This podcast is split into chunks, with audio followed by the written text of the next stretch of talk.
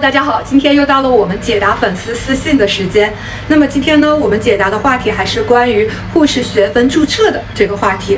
啊，第一个粉丝问到我的是：你好，我想问一下，护士延续注册一定要有双位网的学分吗？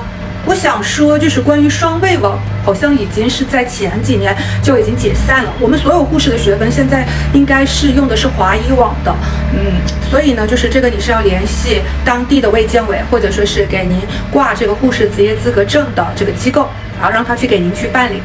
第二个粉丝的私信的问题是，我现在回江西上上班了，我现在回江西上班了。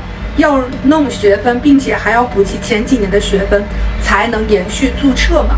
好，我来解答一下这个粉丝的问题。回江西上班了，要弄学分，这个你是需要问一问当地的这个卫健委儿。那第二个呢，就是你这个学分肯定是要补齐的，它是五年一年减，然后呢，就是每一年你这个学分它是要达到好像是二十五分的样子。同时，有的单位还要求你是要在当地的这个医院是有这个考勤的一个记录的。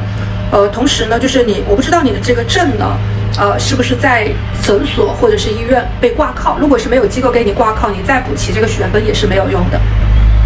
好，第三个粉丝的问题是，护士证从上一家单位辞职后被迁出，半年也没找到地方挂靠，学分也没有做，今年八月份延续注册到期，还能补救吗？我想说，如果你呃护士证呢，我们是五年延续注册一次。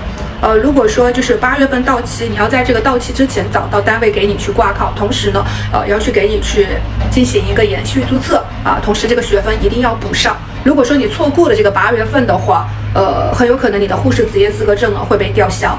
好的，当我自律，人生无敌。护士职业规划的问题，欢迎付费找我咨询。